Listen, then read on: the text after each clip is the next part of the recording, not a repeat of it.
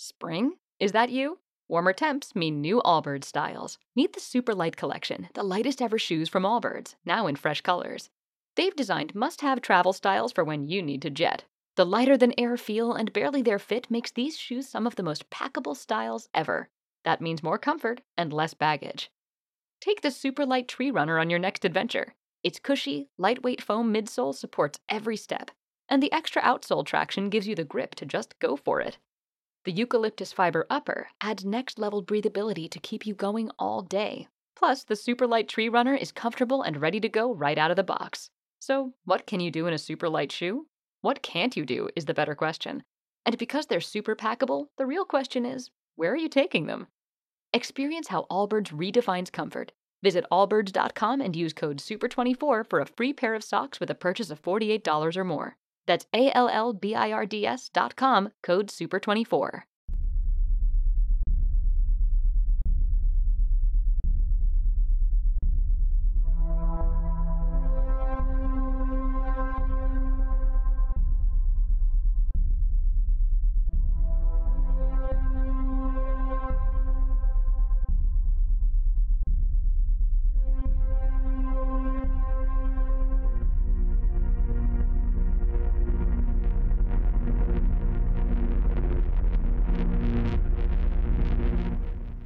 MacReady. Antología ideada por María Larralde, con la participación de Elmer Rudenskrieg.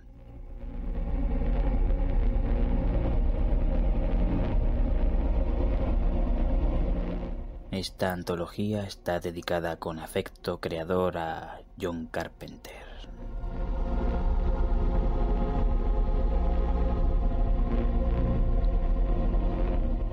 Preludio. En el principio todo fue oscuridad.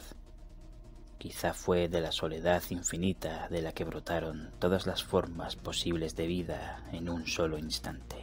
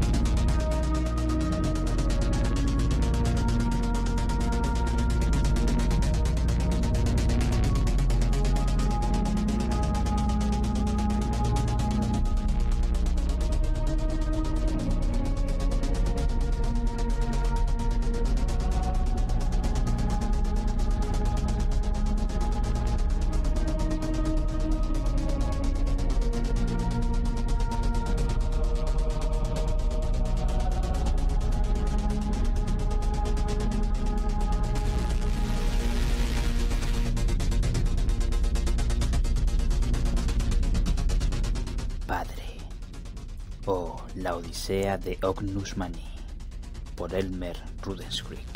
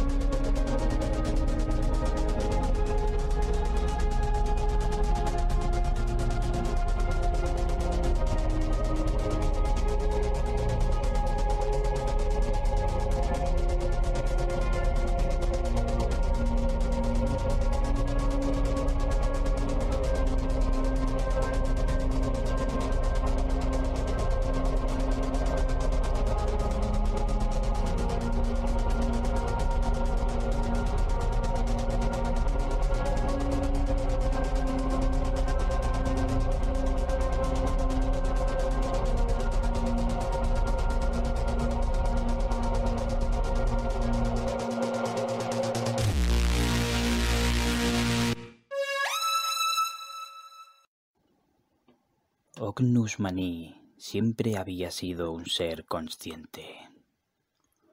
Necesitaba serlo para cumplir su función, pero él mismo no tardó en darse cuenta de lo inconveniente que resultaba para afrontar su propia existencia. Ognus había sido cultivado en su plataforma de operaciones, que no era otra cosa que una suerte de gran bañera con una mitad descubierta para permitir el necesario desarrollo de su tórax y cerebro, y otra cerrada y llena de gruesas conducciones, dentro de las cuales se desarrollaría la mayor y más importante parte de su ser. Las células cultivadas y diseñadas a voluntad por sus dueños le hacían crecer unido al metal y la altísima tecnología de fusión cuántica de la materia que utilizaban y que tan lejos estaba él de comprender, le hacía tan parte de su plataforma de operaciones, es decir, la bañera, como la bañera parte indivisible de él. Cuando algún técnico de mantenimiento manipulaba o tan solo tocaba la superficie metálica de la plataforma en cualquier lugar, Ognus Mani sentía escalofríos vibrando a lo largo de todos sus huesos. Un cosquilleo que, aunque agradable por sí mismo, había ido volviéndose más amargo con la costumbre y el lento transcurrir del largo tiempo, al hacerse cada vez más consciente del significado de aquel contacto con otros seres vivos. La casualidad, la causalidad, la rutina del desempeño era lo que generaba aquel contacto leve, breve o, cuando persistente, repetitivo o duradero, siempre inconsciente respecto a Agnus, negligente en cuanto a todas sus necesidades inherentes como ser vivo y pensante. Ognus, con cada nuevo contacto contra el metal, que en realidad también era su piel, sentía crecer en la distancia de un nuevo universo el espesor de la barrera que le separaba de la raza de sus creadores. Ognus Mani tenía nombre, pero no voz. Sus poderosos y largos pulmones, fuertemente protegidos por su larga y resistente estructura de ocho costillas a cada lado de un grueso esternón tubular, por el que pasaba a gran velocidad el aire traído y vuelto a expulsar a través de las grandes toberas de debajo de su plataforma, no estaban dirigidos en manera alguna hacia ninguna sección provista de membranas susceptibles de producir sonido con su vibración, y ni siquiera conectaban con el atrofiado e inútil orificio de su boca u otra oquedad que diera con el exterior de su cuerpo en algún modo que le permitiera producir un sonido, aunque fuera involuntario. Ognus Mani era totalmente silencioso, salvo por el suave sonido que pudiera producir al moverse para operar los mandos de su plataforma. Así que, impedido por su incapacidad de expresarse, Ognus, cuyo lento metabolismo no le permitía realizar movimientos bruscos o rápidos que le permitieran comunicarse de manera alguna que no pusiera a prueba la paciencia de sus creadores, e impelido por la necesidad genética de dedicarse por completo a sus tareas, aprendió a conformarse y disfrutar de la experiencia de los largos viajes espaciales. Ognus gozaba explorando el universo a través del gran telescopio sobre él, que conjugaba las más óptimas de las miras ópticas, adaptadas a sus grandes y vidriosos ojos, y las más avanzadas pantallas lectoras que recogían los datos de los sondeos realizados con todos los tipos de radiación conocidos. Ognus, que experimentaba la vida con increíble lentitud, sentía la labor de pilotar las grandes y muy diferentes naves en las que sus creadores montaban su plataforma de operaciones como unos vertiginosos viajes en los cuales apenas le daba tiempo a contemplar y maravillarse de todo lo que podía alcanzar a ver. Según iba viajando más y más, Ognus empezó a dejar de lamentar su soledad y a considerarse un elemento más del espacio, una forma tan inmortal y maravillosa como parecían serlo los infinitos soles y el número elevado a una potencia igual de infinita de planetas. Como cuanto sabía Ognus Mani sobre la vida, se limitaba a cuanto sabía hacer por el instinto programado en sus genes y a cuanto recogía por su propia experiencia, se imaginaba que dentro de cada objeto estelar se hallarían otros operadores como él, encargados de seguir los planes de vuelo de todos los elementos del universo. Suponía que todo pertenecía a sus creadores y que todo ello, como él mismo, estaba sujeto a una estricta organización. Ognus Mani se consoló así mucho tiempo pensando en que todos los demás pilotos tan numerosos estuvieran pensando lo mismo que él, llegando a las mismas conclusiones. No estaban solos. No solo existirían otros como él en otras naves, como en las que le montaban a él para transportar mercancías y pasajeros, estaban en todas partes No se sabe cuánto tiempo pasó satisfecho de aquella idea, pero la pesadumbre volvió a él muy poco a poco. Se acabó percatando de que, aunque su plataforma de operaciones se montaba en muy distintas naves para cada viaje, nunca había llegado a cruzarse con alguna de ellas. El largo tiempo que pasó observando el universo empezó a hacerle pensar que, por improbable que pudiera ser, en algún momento tendría que darse la casualidad de detectar otra nave de sus creadores. Y como aquello nunca pasaba, empezó a considerar que, en realidad, quizá estuviera solo, que él fuera el único operador, que no existiera otro ser que experimentara y pensara lo mismo que él. Lo que su imaginación había logrado que era el hacerle sentir parte de una comunidad con la que sentirse identificado. La propia experiencia se lo había arrebatado. Volvió a sumirse en una larga melancolía que, con el tiempo, se tornó auténtica depresión. Si su metabolismo no hubiera estado indefectiblemente subordinado a la mecánica y el buen funcionamiento de las naves, Ognus se hubiera dejado morir de hambre. Durante un largo tiempo deseó morir.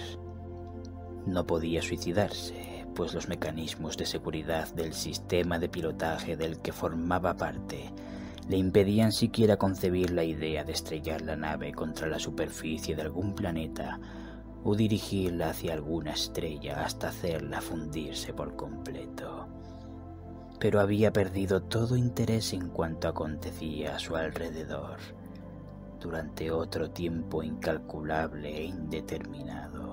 Ognus Mani siguió adelante con los planes de vuelo, ejecutándolos con diligencia, pero sin observar más el universo ni ninguna de sus maravillas, la mayoría de las cuales se conocía de memoria ya.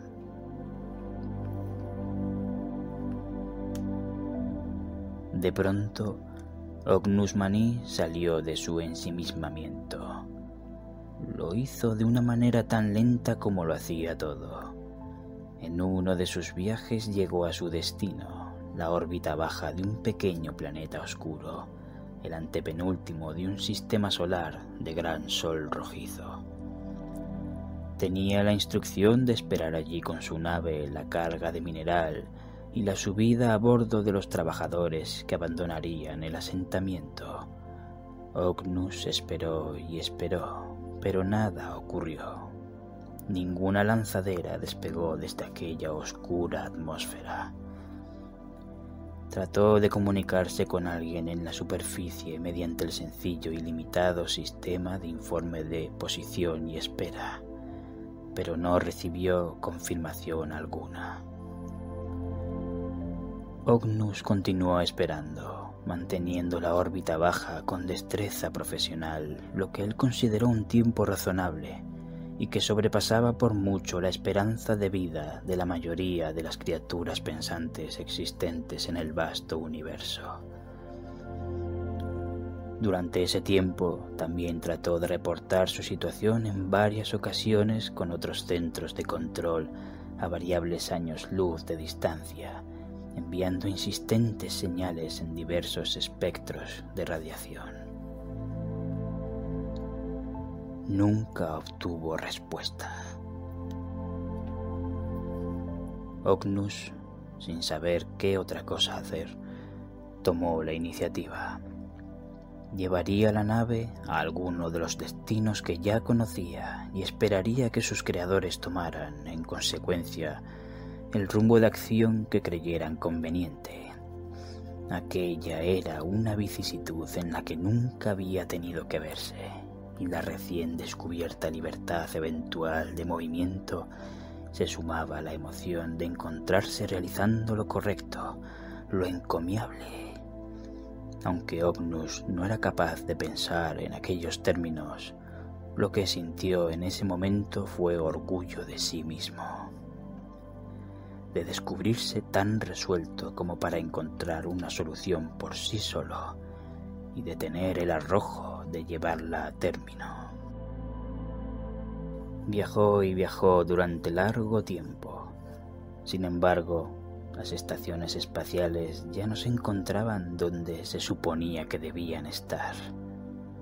Uno por uno fue llegando y pasando de largo cada punto de encuentro, pero uno tras otro, en cada cual se encontró la misma desolación no había rastro de accidentes o mensajes de alerta. Nada absoluta. Ognus siguió haciendo a la nave viajar, sin nada mejor que hacer, pasando de manera repetida, cíclica e interminable por cada uno de los puntos de encuentro. Una y otra vez, sin detenerse, por un tiempo que no estaba capacitado para calcular, y al que ningún otro ser del universo podría sobrevivir. Nada ocurría. No encontraba nada. Nadie respondía a las rudimentarias señales de radio que podía enviar desde su plataforma de control. Nadie en todo el universo explorado. El gigantesco transporte estelar, vacío de personal para su mantenimiento y limpieza, empezó a acusar las centenas de milenios de abandono.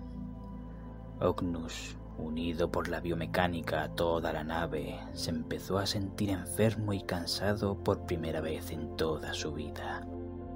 Los brazos le temblaban cada vez que intentaba operar los mandos, y el esternón tubular vibraba cada vez que respiraba, trufado como estaba en su interior de espesas mucosidades que sus pulmones acumulaban eran del polvo aposentado en las toberas de debajo de su plataforma, aquellas desde las que cogía aire.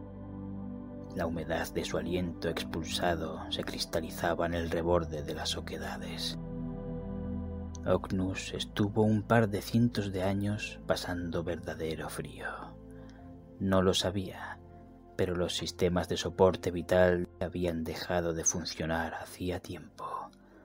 El aire ya no era reciclado.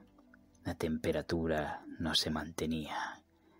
Poco a poco, la sustancia que su cuerpo podía procesar en sus grandes pulmones iba acabándose del aire, y la temperatura del interior había ido disipándose muy poco a poco a través de las gruesas y calcáreas paredes, perdiéndose en el vacío como una leve radiación invisible.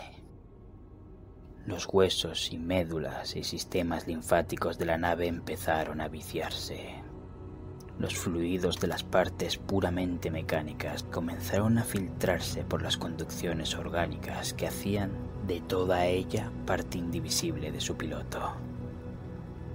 La nutrición de Ognus Mani empezó a fallar su cuerpo, en la parte oculta de la plataforma, comenzó poco a poco a hincharse de aceites lubricantes que sus órganos no podían procesar.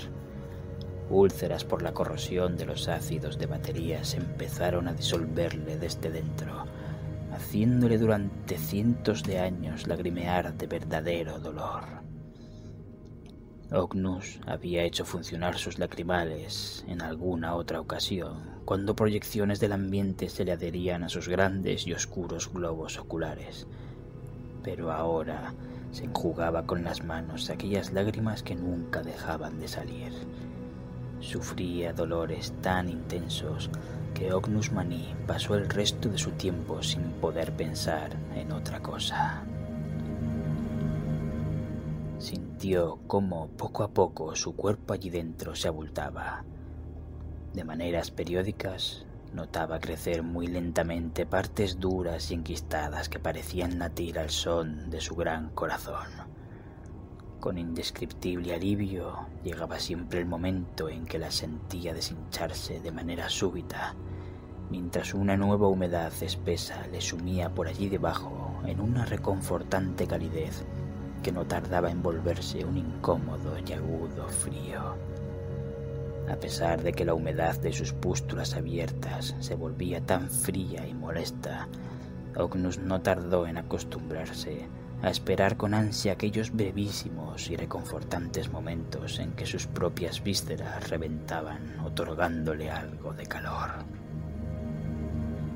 Sin dejar de llorar continuamente, y con su malformada boca apareciendo por primera vez expresar al fin lo que sentía, un silencioso y agónico grito de sufrimiento. Mientras el sistema auxiliar automático empezó a emitir la alarma de infección inmunológica de sus sistemas biomecánicos, una alerta a la que nadie respondió en todo ese tiempo. La enfermedad del piloto, propiciada por la falta de mantenimiento de la nave, se filtró a toda ella.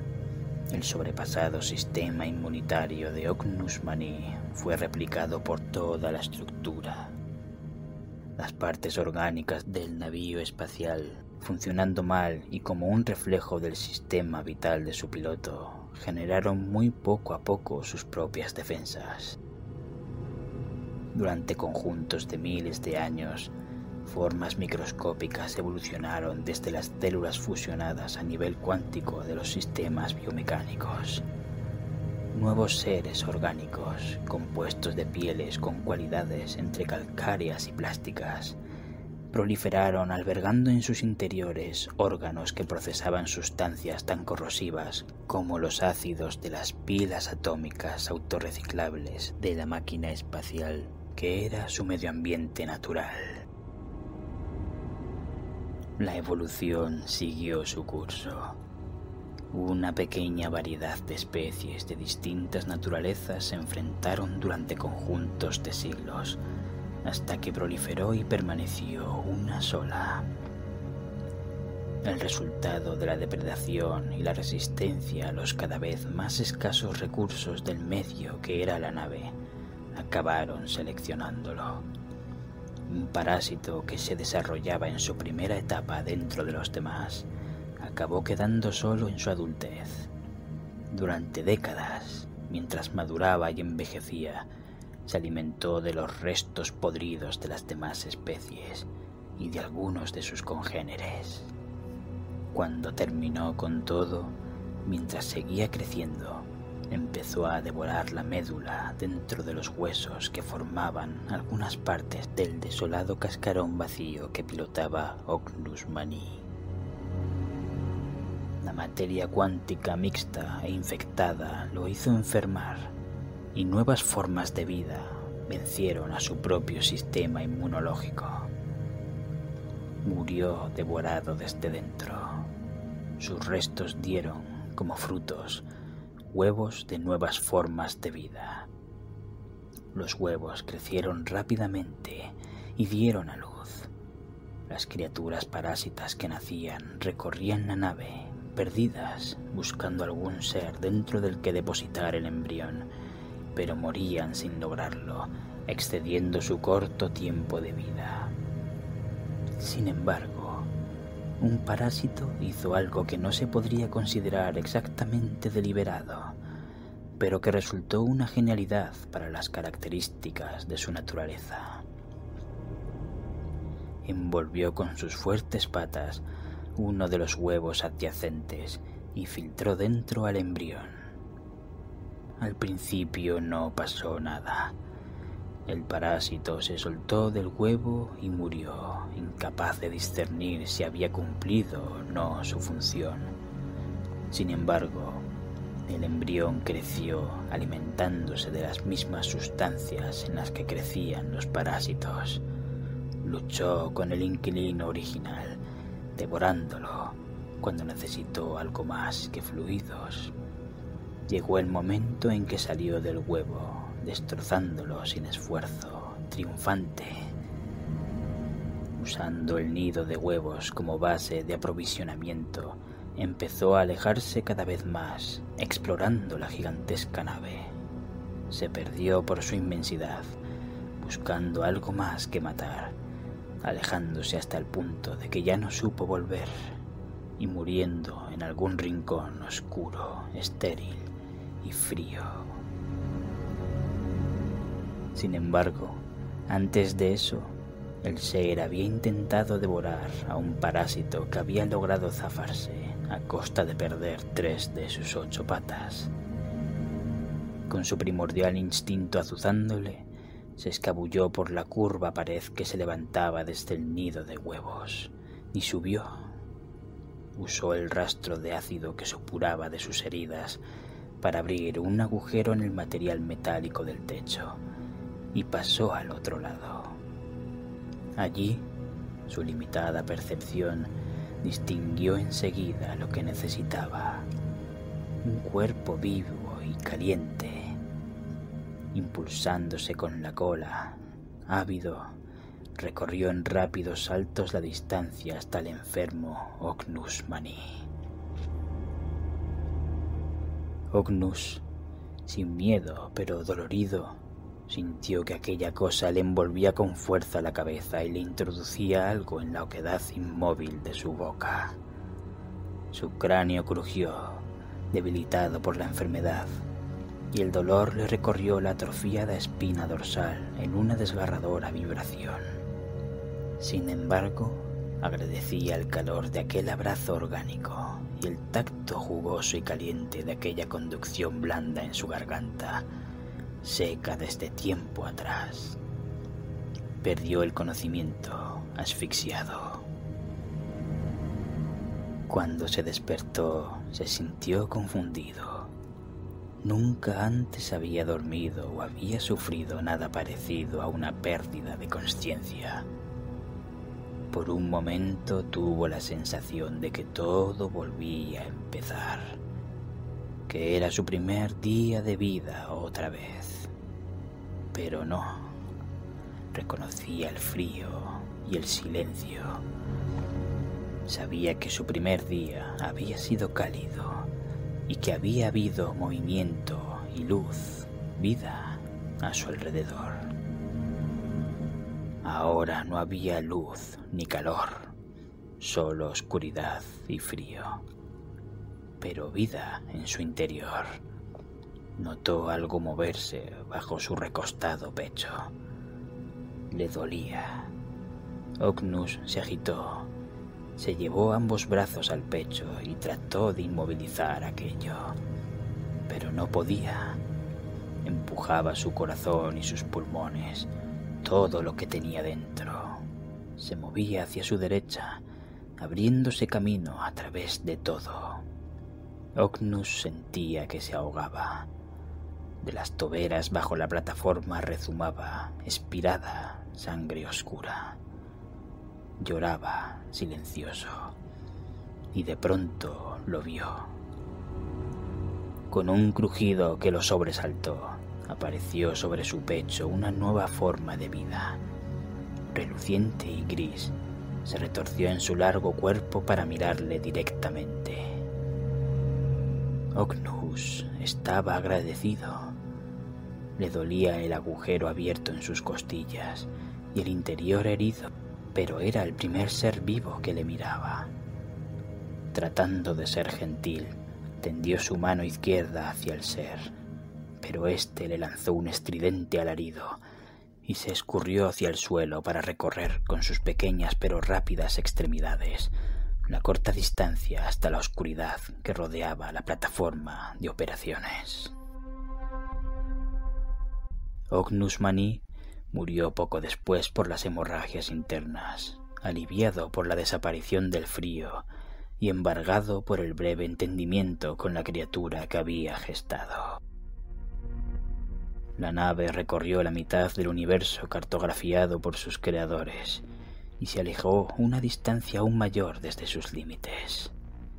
Sin impulsión ni gobierno, la máquina derivó hasta acabar atraída por casualidad por la gravedad de un planeta estéril.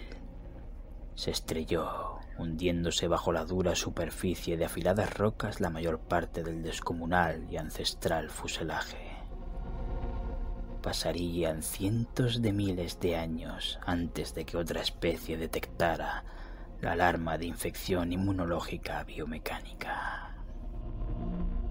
El principio.